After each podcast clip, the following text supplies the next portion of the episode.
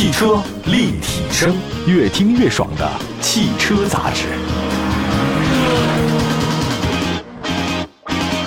各位大家好，欢迎大家关注本期的汽车立体声啊！我们的节目呢，很多地方能听得到，感谢大家一直在支持我们，谢谢。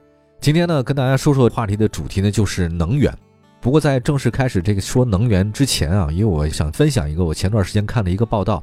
很有趣啊！他们说一下新一代的这个火星探测器啊，大家猜一猜用什么能？啊，它这有动力吗？他后来我看了半天，发现是用的核能。他分析了一下，为什么用核能呢？因为这个道理很简单呀，便宜、好用，而且耐久。这篇报道呢，后来比较了一下，就现在咱们全世界的各种新的能源方式啊，电能先不必说啊，说哪些呢？比如说有风能。他说风能的话呢，觉得很好用，但他呢说这个风能实际上这个维修成本还是挺高的。那个大风车确实很漂亮，拍照很好看，但是它扇叶需要定期的更换，成本不低呀。另外一个现在的新能源方向是个太阳能，说这个是很好的，但是现在有个问题，就这个太阳能电池的板呢本身转换率不是特别高，而且呢它是不断的衰退。优势是有了，也比如说太阳能电池板那个小巧轻便，无线电源啊随时充，但是它功率小这个问题没法回避，而且你说供这个大规模的城镇的或城市的并网发电，这个就没办法了。所以未来的科技啊，使这个光电转换率提高很多倍，当然得需要大量的研究。还有呢，说现在呢，为了搞能源啊，大量的人会用一种什么叫斯特林发动机的东西吸收光能来发电。好家伙，我一看这太有意思了，这蒸汽时代东西都给搬出来了，太好玩了。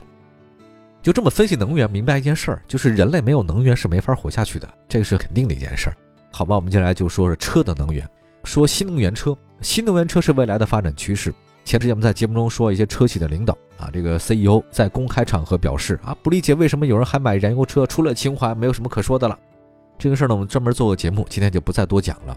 作为国内较早涉足电动汽车的这种车企，比亚迪最近一段时间还挺红的，销量持续走高，多次呢是跻身这个月度车企销量的 TOP 十五。数据显示，今年前十一个月，比亚迪总销量六十四点一万辆，相比去年同期增长百分之七十二点九四。虽然相比长城、吉利呢有不少的差距，但是比亚迪也可以跻身自主车企的第一阵营。我们来分析一下啊，进一步细分比亚迪的销量构成。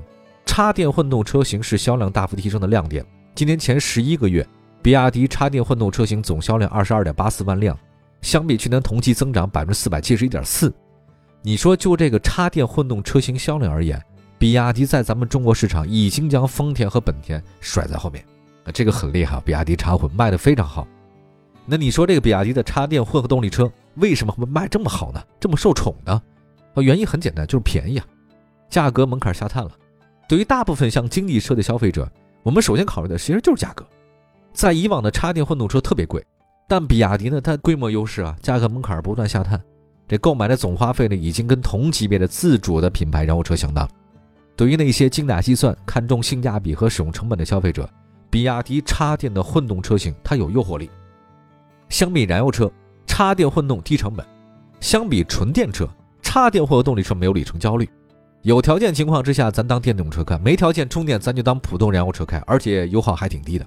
插电混合这个优势，我觉得说实在话，对于很多消费者来讲是非常有诱惑力的。就算是在这个豪华车市场，有不少人也是喜欢插电混动的。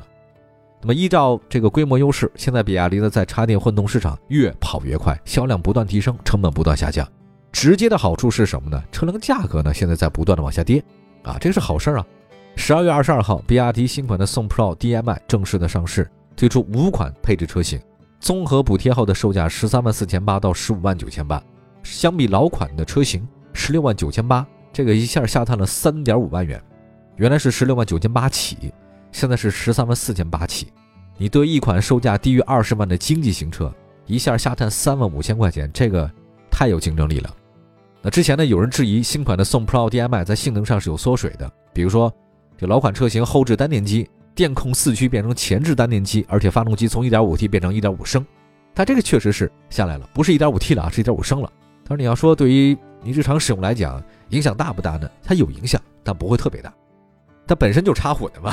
你说这个发动机功率下降，宋 Pro DM-i 的加速性，有人说比宋 Pro DM-i 有所下降，零百加速呢是从六点五秒变成了八点五秒，慢了两秒，慢两秒特别重要吗？看怎么说哈，就如果你特别喜欢开地板油的话呢，这是重要，在红绿灯前面这两秒钟还是两秒，但如果不是特别追求动力的朋友们，还好了，零百加速八点五秒，二点零自吸也就这个水平了。从本质上来看，新款的宋 Pro DM-i 呢，年代的改款车型，基本外观呢是沿用老款设计风格啊，细节地方有调整。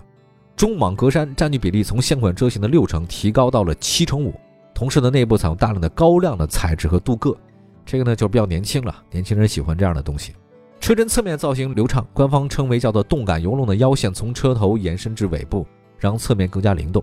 十九英寸的轮毂的造型动感，进一步增加了车辆的运动气质。贯穿式的尾灯是车尾的设计亮点，具有流体转向的效果，仪式感非常强。相比变化不大的外观，新款的这个宋 Pro DM-i 的内饰变化很明显，用了比亚迪最新的东西，中控台造型重新设计，变得圆润，时尚感有。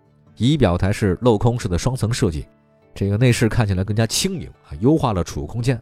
八点八英寸的液晶仪表盘有科技感，比亚迪呢？给它做了一个专属内色配置，叫做麒麟棕加苍穹灰。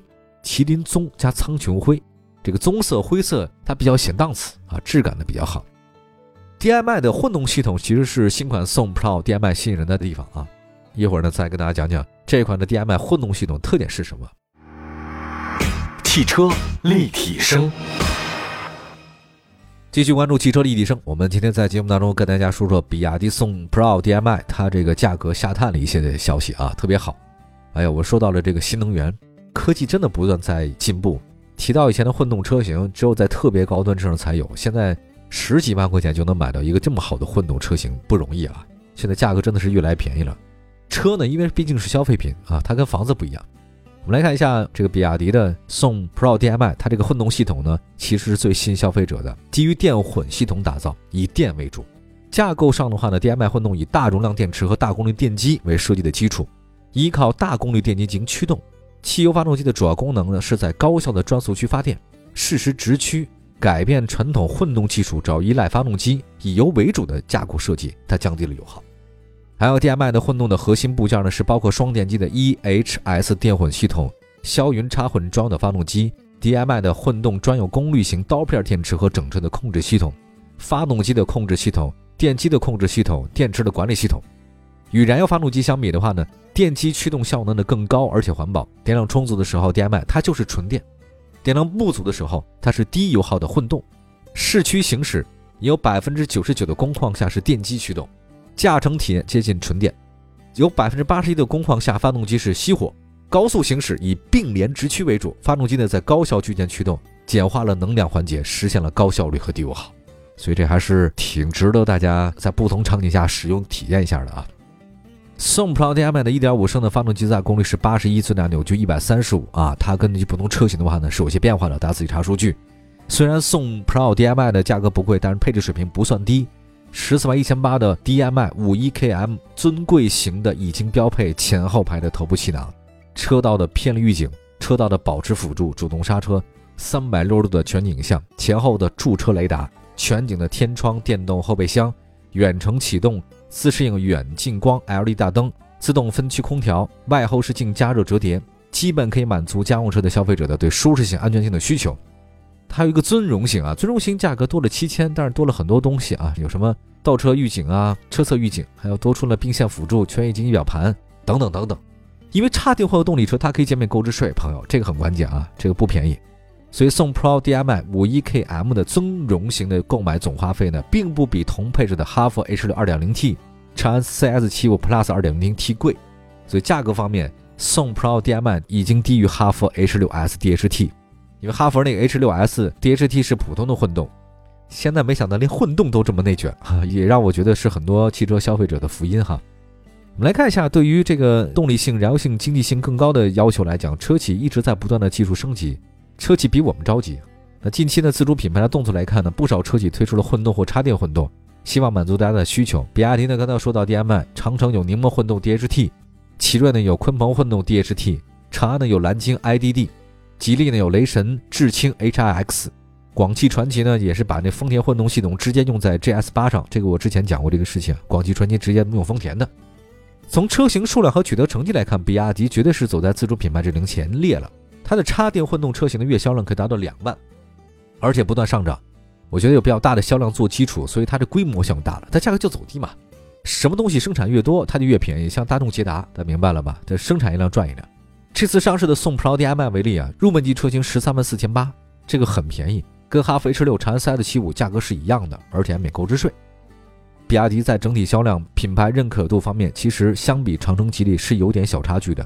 那为了更好的抢占市场份额，它没有选择在燃油车市场和头部自主品牌死磕，而是选择换了赛道，用插电混动车型来拼。